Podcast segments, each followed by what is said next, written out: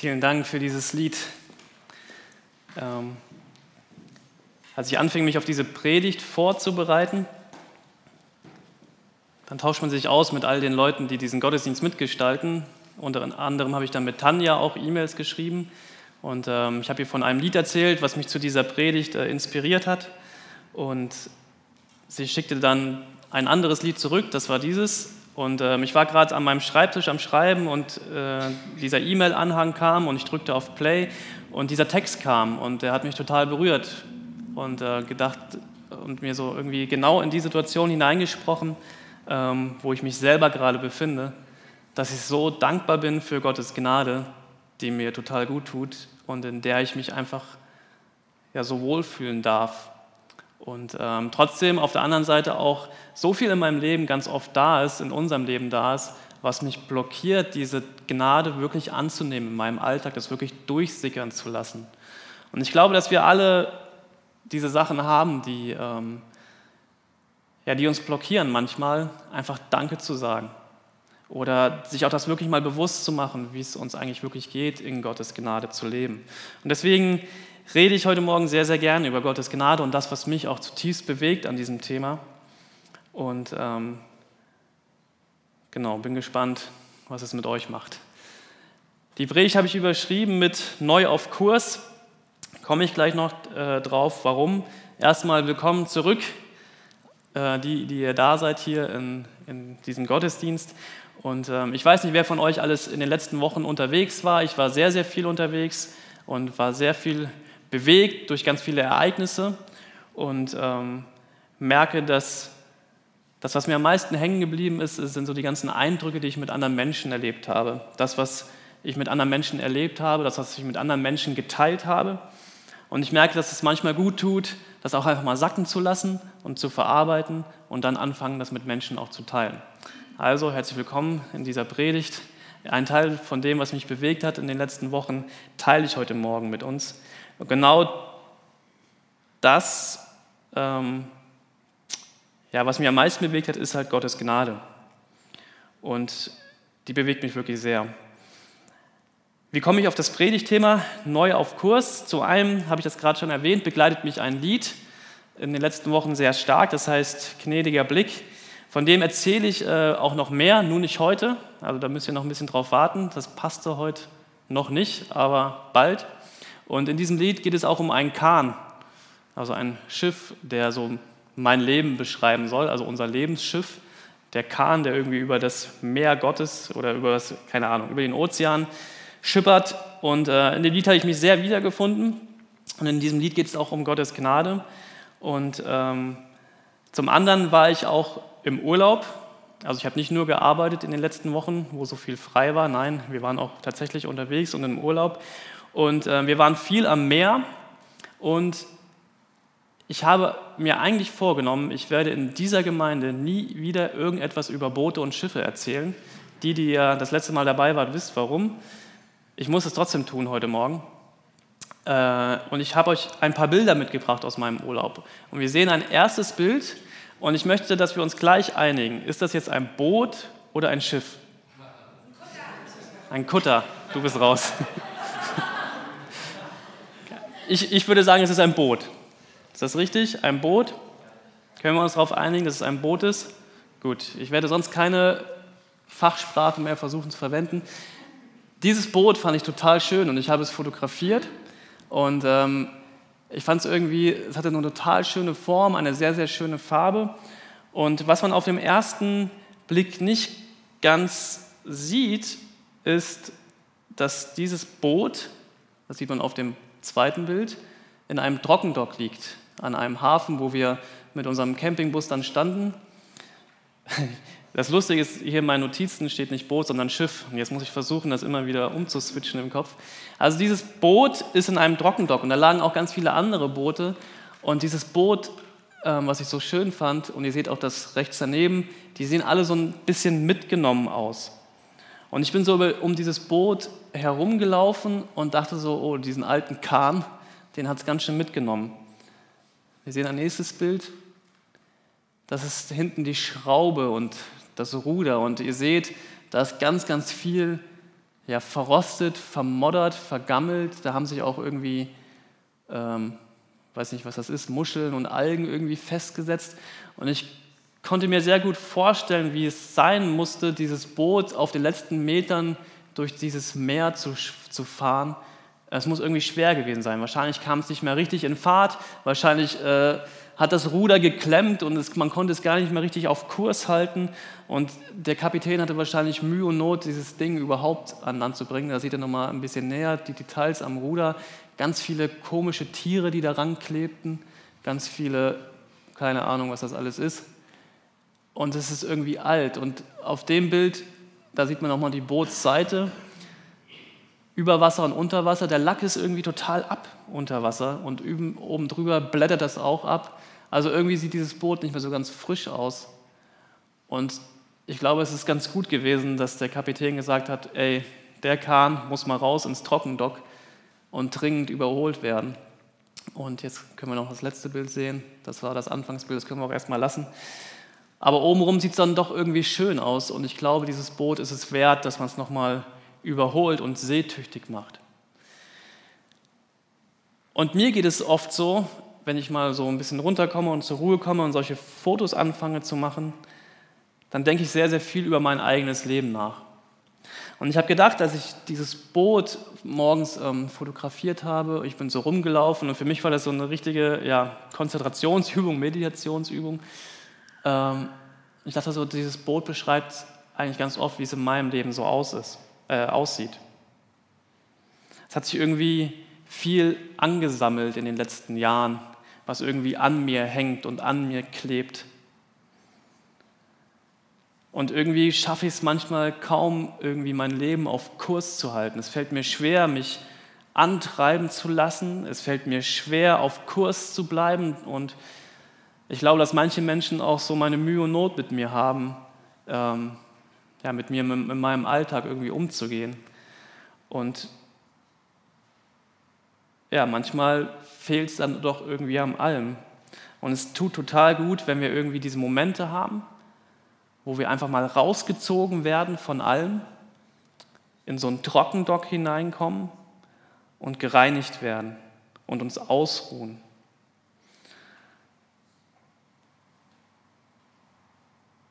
Und ich dachte immer wieder, wie gut sind solche Momente, wenn man weiß, dass man irgendwie in einem sicheren Hafen ist, dass man dort einfach sein darf und dass dort an einem gearbeitet wird und man wieder seetauglich gemacht wird.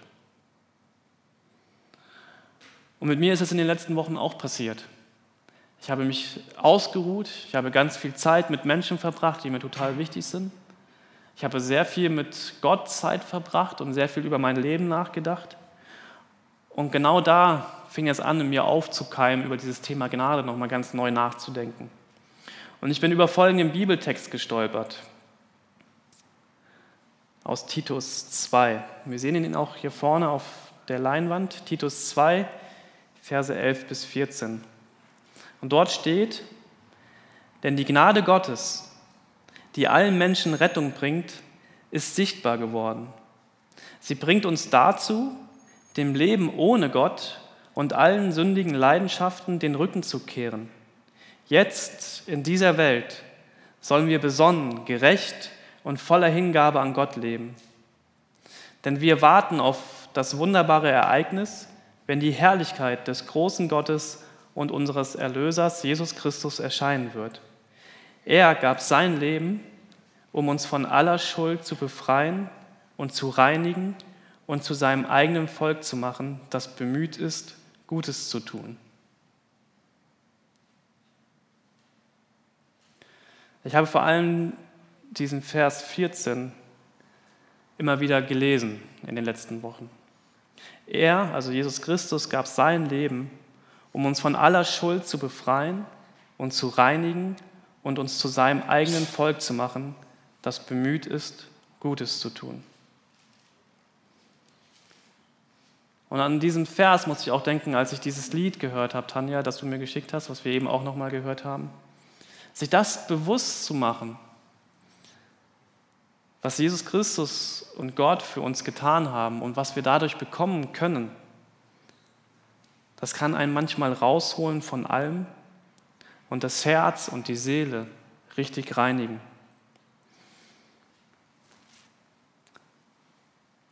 Und ich habe auch nochmal gedacht, so dieser Vers 13, wir warten noch auf etwas, was noch kommt.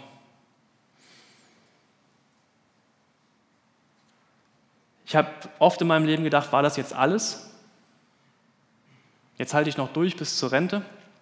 Dann kaufe ich mir mit meiner Frau ein Wohnmobil und fahre durch die Welt. Nee, das war noch nicht alles. Da kommt noch mehr. Da kommt noch ein wunderbares Ereignis, wenn die Herrlichkeit des großen Gottes und unseres Erlösers Jesus Christus erscheinen wird. Und ich habe so gedacht, hm, ich habe in den letzten Wochen auch viel Schlimmes erlebt, auch mit mir selbst und an mir selbst, aber auch viel super Schönes. Und ich habe gedacht, so, egal wie schön oder wie schlimm deine letzten Wochen so waren, egal was du alles in den letzten Wochen, Monaten erlebt hast, egal wo du gerade herkommst und egal wo du jetzt gerade bist, da kommt noch was. Da kommt noch mehr. Etwas, was wir uns vielleicht gar nicht vorstellen können, aber es ist noch nicht vorbei. Und diese Hoffnung und diese Zuversicht und diese Perspektive, die Jesus Christus uns durch seinen Tod und durch seine Auferstehung und durch das, was er für uns getan hat, gegeben hat, das hat mich irgendwie neu auf Kurs gebracht. Und ja, ich möchte zu diesem Volk Gottes gehören, das bemüht ist, Gutes zu tun. Und zwar ganzheitlich. Nicht nur mit meinen Worten und mit meinen Gedanken, sondern auch mit meinem Lebensstil und mit meinen Taten und mit dem, wie ich bin. Sich bewusst zu machen, dass man in Gnade angenommen ist und durch Jesu Blut reingewaschen worden ist. Und dieses Bewusstsein, dass ich dazugehören darf zu diesem Volk Gottes, das hat mir irgendwie eine neue Hoffnung gegeben, eine neue Perspektive. Und alles, was mich blockiert, aufhält, bremst, alles, was in meinem Alltag sich so an mich haften möchte und vielleicht auch angehaftet hat. Und das ist ganz oft auch Sünde. Begierden, Leidenschaften, egoistisches Denken, Taten, die man bereut. Das kann weggenommen werden. Das muss weggenommen werden. Sonst blockierst du das Erleben dieser Gnade Gottes. Und das gibt dir eine neue Perspektive und eine neue Vision für dein Leben. Und ich habe es erlebt in diesen Momenten, wo es mir nicht gut ging, dass Menschen, die das verstanden haben, was das wirklich bedeutet, Gnade anzunehmen, sich reinigen zu lassen und dann auch wieder zu leben und Gutes zu tun, weil sie zu diesem Volk Gottes gehören. Wenn das Menschen anfangen, mit dir zu teilen oder mit anderen Menschen zu teilen, dann passiert etwas, nämlich dass sich dein Leben automatisch auch verändert. Menschen, die Gnade anfangen zu leben und leben, die tun so gut. Die verstanden haben, was Jesus Christus für sie getan hat, was das bedeutet auch wirklich für das alltägliche Leben, die sich frei gemacht haben von diesen, von diesen Sünden des Alltags meinetwegen auch. Und einfach leben aus Gottes Gnade und Liebe heraus und das mit anderen Menschen teilen. Das sind Menschen, die werden dein Leben berühren und die werden andere Menschenherzen berühren und verändern. Menschen, die diese Gnade leben, besonnen, gerecht und voller Hingabe an Gott, das sind so schöne Menschen. Und ich bin so von ganzem Herzen dankbar, dass ich solche Menschen um mich herum da haben darf. Weil die Realität ist auch so oft, man steigt so schnell auf einen Thron der Überheblichkeit, Selbstrechtfertigung. Und irgendwann sieht man nur noch auf seine eigenen Bedürfnisse, so das habe ich mir jetzt verdient, das brauche ich jetzt und alles andere ist mir egal.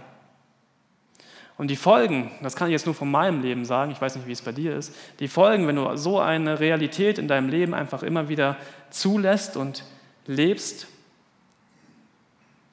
man brennt aus. Und man verliert die Vision und Perspektive für sein eigenes Leben. Man weiß eigentlich gar nicht mehr, warum man das alles macht. Und das ist nicht das Leben, was ich, was ich selber leben möchte und es ist auch nicht das Leben, was ich mir wünsche, was du lebst. Und ich habe auch ein Buch gelesen von Dietrich Bonhoeffer. Und interessanterweise passt dann ja auch immer alles zusammen, was man liest und worüber man nachdenkt. Und Dietrich Bonhoeffer schreibt in diesem Buch, nicht die Selbstrechtfertigung, sondern die Rechtfertigung aus Gnade soll mein Leben bestimmen. Wer einmal in seinem Leben die Gnade Gottes erfahren hat, der will fortan nur noch dienen. Der stolze Thron des Richters lockt ihn nicht mehr, sondern er will unten sein bei den Elenden und Geringen, weil dort unten Gott ihn gefunden hat.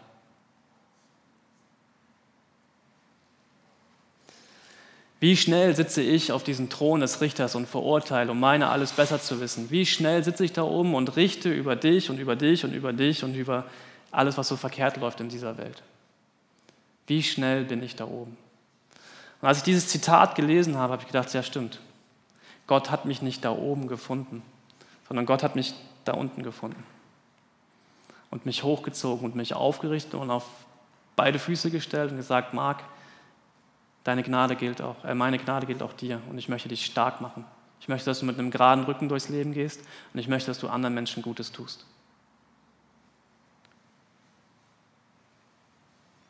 In Römer 12, Vers 16 steht, lebt in Frieden miteinander. Versucht nicht, euch wichtig zu machen, sondern wendet euch denen zu, die weniger angesehen sind und bildet euch nicht ein, alles zu wissen.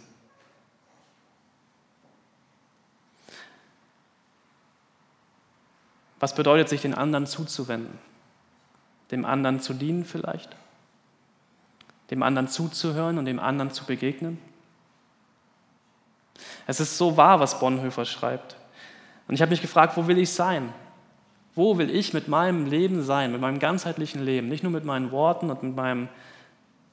Wo will ich sein? Und ich will da sein, wo Gott mein Herz geheilt hat, mich vor mir selbst gerettet hat und darüber hinaus vor Sünde und dem ewigen Tod. Da will ich sein. Ich will da sein, wo Gottes Gnade mich berührt hat. Und ich will das Leben, und das soll zu einem Lebensstil werden. Ich habe die letzte Predigt vor diesem Sommer, ähm, ja auch, äh, da habe ich gesagt, dass, dass ich auf Teamfreizeit fahre, dass wir dort mit einigen Mitarbeitern und einigen Teams hier auch aus Hamburg da sind. Und äh, ich sehe euch da oben, ein paar sind auch tatsächlich da. Hallo Alissa. ähm, und ich möchte euch was von dieser Teamfreizeit erzählen, was wir dort erlebt haben. Und das ist etwas, was mein Herz zutiefst bewegt hat. Also, letzte Predigt vor der Teamfreizeit, diese Predigt die erste nach der Teamfreizeit. Und als ich diese 14 Tage Teamfreizeit erlebt hatte, da war ich für zwei Tage hier in Hamburg. Und die Leute, ein paar Leute von euch haben mich gesehen und haben gesagt, Marc, du bist ja gar nicht hier. Und genauso habe ich mich auch gefühlt. Ich war irgendwie gar nicht mehr richtig da, sondern ich war irgendwie in einer anderen Welt. Ich war total müde und kaputt, aber auch total glücklich. Und wir haben auf dieser Teamfreizeit etwas total Schönes erlebt. Und als erstes war ich total stolz darauf, dass ich so ein tolles Mitarbeiterteam hatte und dass ich das leiten durfte. Und ich muss das auch an dieser Stelle sagen, diese Mitarbeiter investieren 14 Tage von ihrem Jahresurlaub, um ehrenamtlich auf dieser Teamfreizeit mitzuarbeiten. Und naja, ich will gar nicht zu viel erzählen. Es ist auf jeden Fall der Wahnsinn, dass sie das machen und es ist total schön. Und wir sind auch total gesegnet worden. Und ich war stolz drauf, dass ich das machen durfte. Und dann war ich wieder hier in Hamburg und dachte darüber nach, was mein Herz am meisten bewegte während dieser Zeit. Und das war folgendes. Wir hatten als Freizeitleitung Ja gesagt zu einem Projekt. Ähm, und zwar wollten wir sechs Jungs aus Afghanistan mit zur Freizeit nehmen. Und diese Jungs waren alle ohne ihre Familien vor ein paar Monaten nach Deutschland gekommen, geflohen vor dem, was sie dort irgendwie erlebt hatten. Und diese Jungs, die wollten gerne Deutsch lernen und ähm, Kontakt zu gleichaltrigen Jugendlichen in Deutschland bekommen. Und ganz ehrlich, ich hatte natürlich viele Bedenken. Würden sechs muslimische Jungs auf einer christlichen Freizeit wirklich klarkommen? Aus Afghanistan, aus einer ganz anderen Kultur, hier mit den deutschen Teenagern, mit dem, wie sie hier sind? Würde das funktionieren? Was wäre, wenn irgendwie alles zu viel für sie wäre und es würde nicht funktionieren? Aber wir träumten groß als Freizeitleitung und sagten ja und wagten diesen Schritt. Dann ging die Freizeit los. Die letzten Vorbereitungstage, wir warteten auf die Teens, auch auf die sechs Jungs aus Afghanistan. Und kurz vor dem Start der Freizeit passierte das in Würzburg, in diesem Zug. Auch ein minderjähriger muslimischer Flüchtling. dann kamen unsere Jungs an, schüchtern, zurückhaltend. Und irgendwie mochte ich sie von der ersten Minute an. Dann gab es Tote in München. Auch ein verzweifelter junger Mann. Und dann noch dieser Anschlag in Arnsbach. Und es zerriss mir wirklich das Herz. Ich wusste nicht, wie ich mit dieser Situation umgehen sollte. Was sollte ich tun? Wie sollte ich handeln? Wie sollte ich reagieren? Und so viel Leid und Verzweiflung, so viele Fragen und so viele keine Antworten zu haben, das war kaum zu ertragen. Und parallel lernte ich diese sechs Jungs kennen. Ich lernte sie nicht nur kennen, sondern schätzen und lieben. Gott veränderte durch sie mein Herz und noch mehr, er heilte es. Und der Satz von Paulus, nehmt einander an, wie Christus euch angenommen hat, zu Gottes Lob, bekam für mich eine völlig neue Bedeutung. Und seit diesem Erlebnis mit diesen sechs Jungs spielt es für mich keine Rolle mehr, wo wir herkommen und wer wir waren und was uns trennt. Das Wichtigste ist doch, wer wir sein wollen und wer wir sein können durch Jesus Christus und was uns verbindet. Ich weiß, wer ich bin. Ich weiß, was ich glaube. Ich weiß, wo ich einmal sein werde, wenn mein Kahn singt am jüngsten Tage. Und genau deswegen will ich derjenige sein, der Glaube, Hoffnung und Liebe lebt und dadurch bezeugt. Und die Menschen so annimmt, wie Christus sie angenommen hat. Egal welches Geschlecht, egal welche Kultur, egal welche Religion. Diese sechs Jungs sind immer noch Muslime, sind auch als Muslime wieder nach Hause gefahren von dieser christlichen Freizeit. Und das war gut so.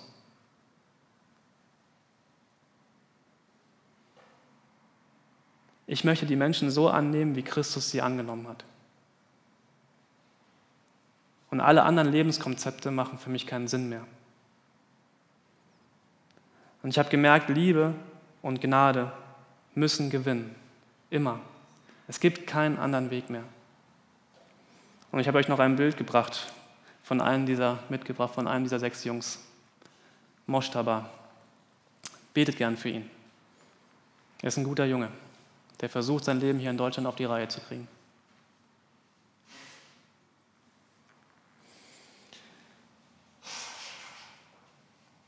Dietrich Bonhoeffer schreibt weiter in diesem Buch, wir müssen bereit werden, uns von Gott unterbrechen zu lassen. Gott wird unsere Wege und Pläne immer wieder durchkreuzen, indem er uns Menschen mit ihren Ansprüchen und Bitten über den Weg schickt. Wir können dann an ihnen vorübergehen, beschäftigt mit den Wichtigkeiten unseres Tages, wie der Priester, an dem unter die Räuber gefallenen vorüberging, vielleicht in der Bibel lesend.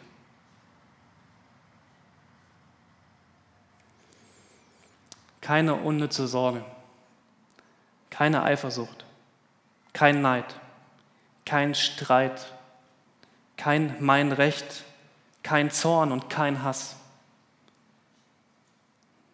Denn das ist alles Sünde und führt zu nichts. Liebe und Gnade müssen immer gewinnen. Und ja, ich weiß, ich kann die Welt nicht retten. Aber das soll niemals die Ausrede dafür werden, dass ich meinen, meinen Teil dazu nicht mehr beitrage, Gutes zu tun. Ich kann etwas durch Gott in, dieses, in diese Welt geben, was gut ist. Und im ersten Thessalonicher Brief steht, und diesen Text sehen wir auch nochmal, Brüder, wir fordern euch auf, den Faulen ins Gewissen zu reden und den Ängstlichen Mut zu machen. Geht behutsam mit den Schwachen um und habt mit allen Geduld. Seht zu, dass niemand Böses mit Bösem vergilt, sondern versucht immer, einander und auch allen anderen Gutes zu tun. Seid immer fröhlich und hört nicht auf zu beten. Also, ihr lieben Faulen, ich rede euch ins Gewissen. Ich gucke keinen an, ganz bewusst. Aber ich finde es schön, dass das hier so steht, weil manchmal werde ich selber so faul und so träge, Gutes zu tun. Aber ihr Schwachen, habt Mut. Habt Mut. Es kommt noch mehr. Und in diesem Sinne, was Paulus und Dietrich Bonhoeffer hier schreiben, was ich dazu beigetragen habe, bringen wir unseren alten Kahn hier in der Torstraße wieder ins Wasser und nehmen Kurs auf. Das Wichtigste ist die Basis dafür. Die Liebe Gottes, die Gnade unseres Herrn Jesus Christus und die Gemeinschaft des Heiligen Geistes. Denn Gott hat diese Welt so sehr geliebt, dass er seinen einzigen Sohn hingab, damit jeder, der an ihn glaubt, nicht verloren geht, sondern das ewige Leben hat. Das ist Liebe, das ist Gnade und das ist Hoffnung. Und alles andere ist irgendwie gerade erstmal egal. Aber ich wünsche euch von ganzem Herzen, dass ihr das annehmen könnt, leben könnt und dann Kurs aufnehmt. Lasst uns das gemeinsam tun. Amen.